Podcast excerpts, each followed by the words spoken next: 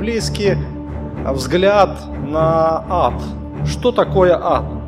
Каждый человек задает вопрос, куда я пойду после смерти. И люди слышат про ад, про ад, что он реально существует, и возможно, что я тоже там буду, возможно, и я туда попаду. Но что это такое, ну, наверное, не всякий представляет.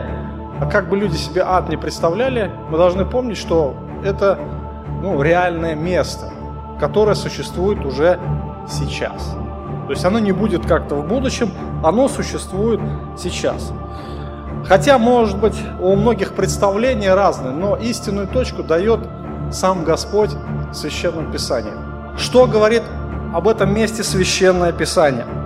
Но самое главное, не важно а, понимать, что там есть, да, не так важно, может быть. Самое главное, туда не попасть.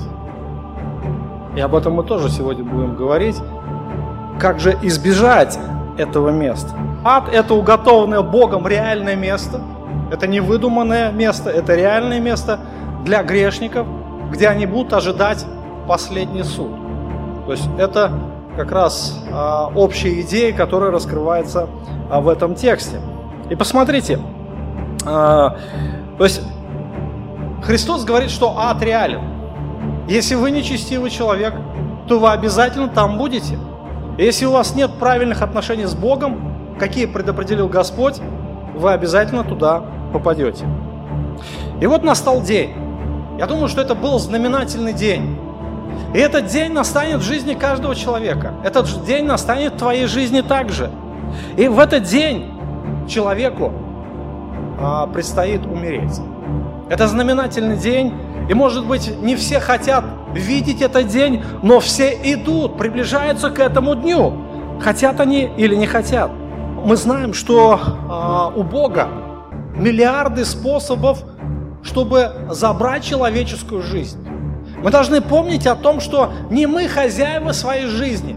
Еще буквально недавно Иисус Христос говорил притчу о богатом человеке, который собрал урожай в поле и который собрался жить долгие годы. Но Бог сказал, душу твою в эту ночь возьмут у тебя. Кому это все достанется?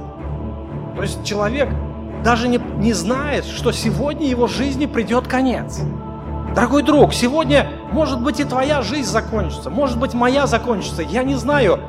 У, нам, у нас нет власти продлять себе жизнь хоть на одну секунду. Если ее Бог не продлит, Потому что мы живем Богом, мы движемся Богом, и Он дает нам жизнь, Он источник жизни, и Он может сегодня забрать твою жизнь. Но в каком качестве ты предстанешь пред Ним и куда ты пойдешь? Вот это важно. Не важно, каким образом грешники попадают в ад. Не важно, а, каким образом они умирают. Не важно, в каком месте человек будет похоронен на святой земле или на грешной. Может быть, а, человек сгорает заживо, от него только пепел остается. Может быть, он будет съеден за, заживо или зверями, или рыбами. Может быть, он утонет в какой-нибудь луже или водоеме. Неважно, неважно, но исполнится определенное Богом а, повеление, данное еще в Едемском саду. Книга Бытие, 3 глава, 19 стих. «В поте лица твоего будешь есть хлеб, доколе не возвратишься в землю, из которой ты взят, ибо прах ты и прах возвратишься. Наши тела – это реально прах, это пыль, это обычная земля или глина, из которой мы сотворены Богом. И после смерти наступает настоящая реальность. Друзья, это реальность.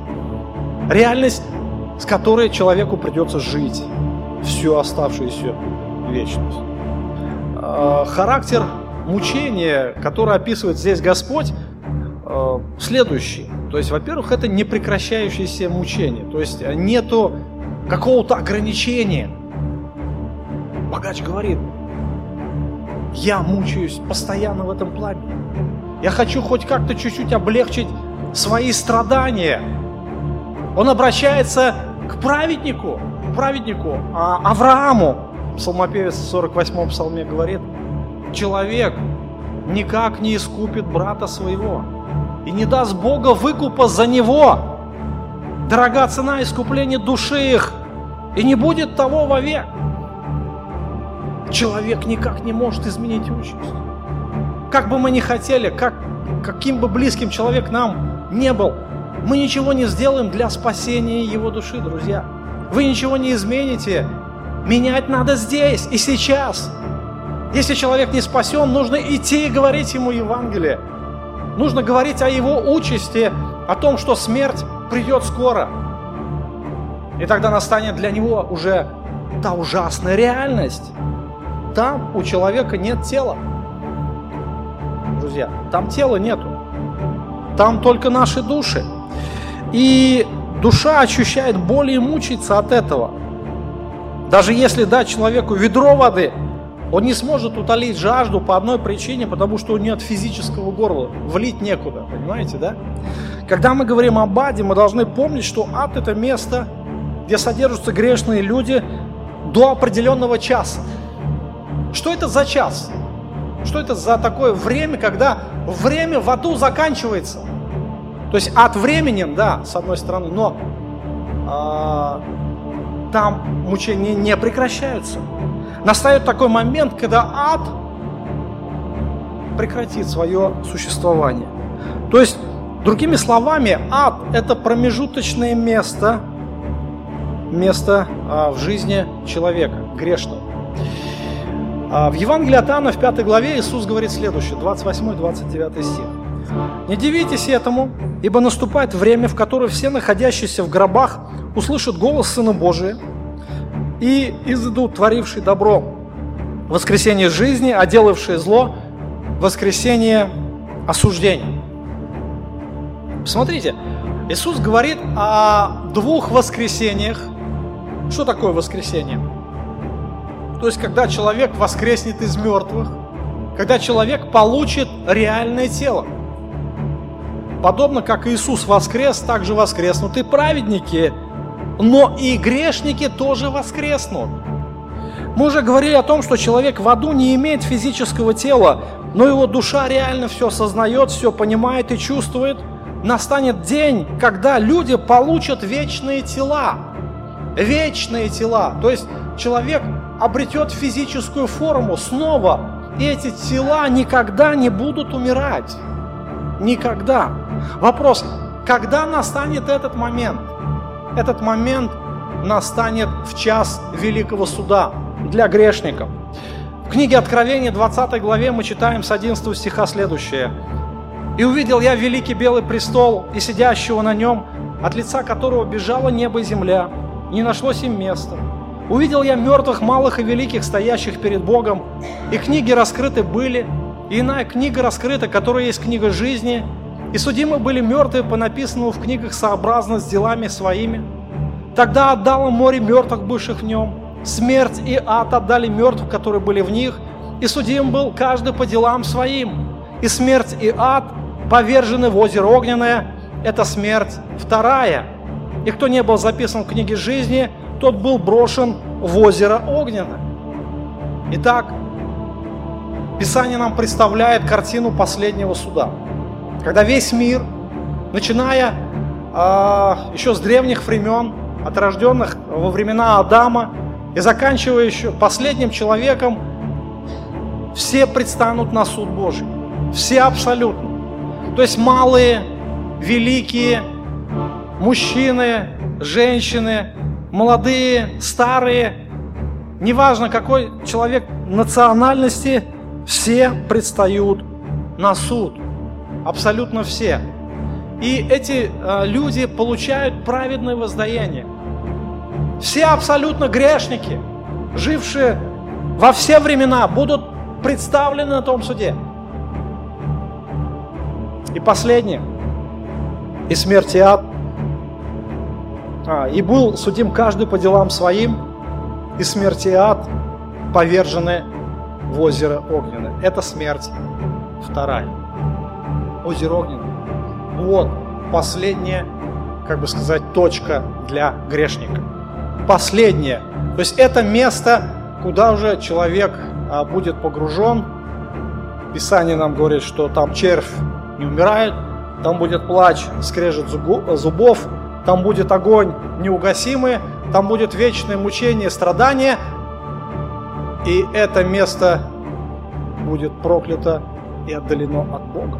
От Бога никогда человек не сможет выбраться оттуда. Запомните, никогда. Когда мы говорим о божественном правосудии, человек содержится вначале в аду, а потом уже отправляется на место своего отбывания наказания. Вечное наказание.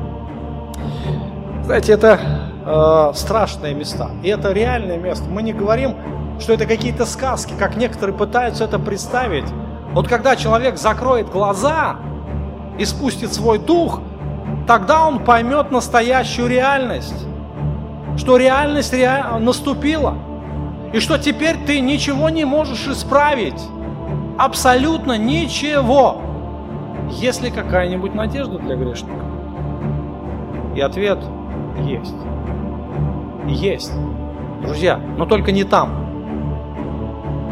Только не там. Надежда есть. Она здесь. И она сейчас. Посмотрите на последний э, стих книги Откровения, 20 главе. Там написано, что кто не был записан в книге жизни, был брошен в озеро Огненное. То есть не все будут брошены в озеро Огненное. Кто там не будет брошен? Кто записан в книге жизни? Вопрос. А ты там записан? Это самый главный вопрос, друзья. Если вы а, упустите этот вопрос, значит вы проживете свою жизнь напрасно. Значит вы пойдете вместо вечного наказания и уже там ничего не исправите. Не успокаивайтесь, пока не ответите на главный вопрос, чтобы имя ваше там было вписано. Но теперь вопрос, а как? Как быть вписанным в книгу жизни? И вы знаете, что Бог дал надежду погибающему человечеству.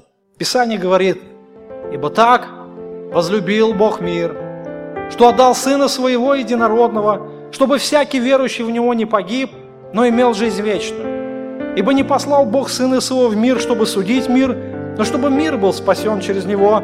Верующий в Него не судится, а неверующий уже осужден, потому что не уверовал во имя единородного Сына Божия.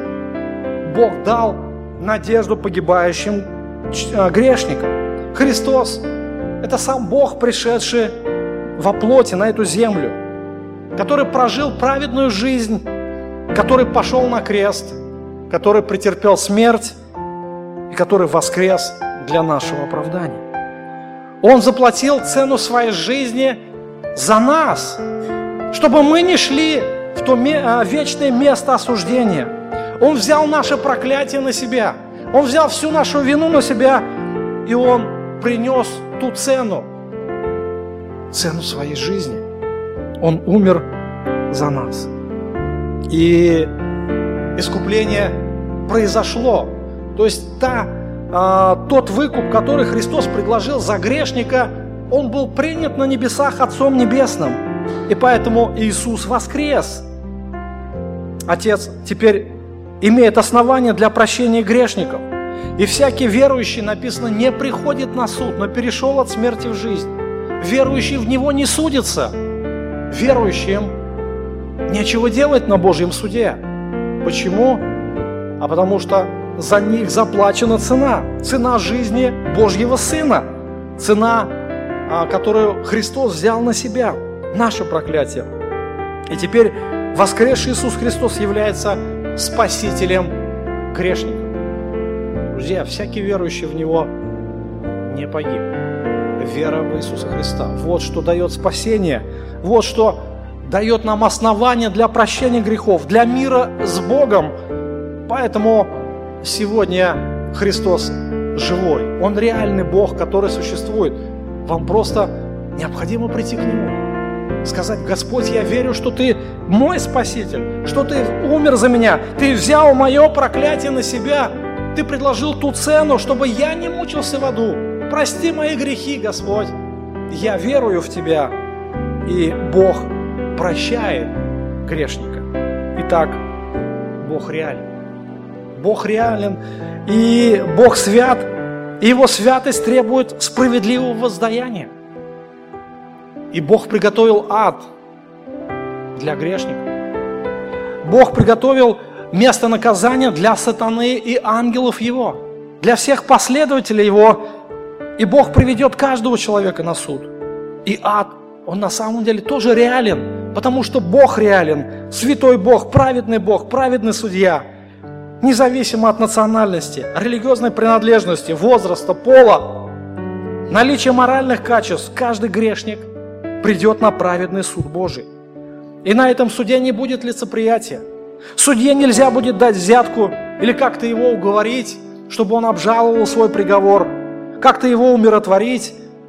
Ничего не получится. Ад – это место, где каждый грешник будет ожидать своего воскресения и последнего суда. Пусть Бог благословит всех нас понимать, насколько реален ад, насколько это страшное место, которое а, показано в Священном Писании. А, мы должны понимать, что никто и ничто не может спасти грешника. Если вы еще не примирились с Богом, то у вас нет другой надежды, кроме Христа. И если вы примирились с Богом, то осознайте ту реальную нужду, которую имеют ваши близкие, родные, соседи, друзья, которые ходят путями этого мира.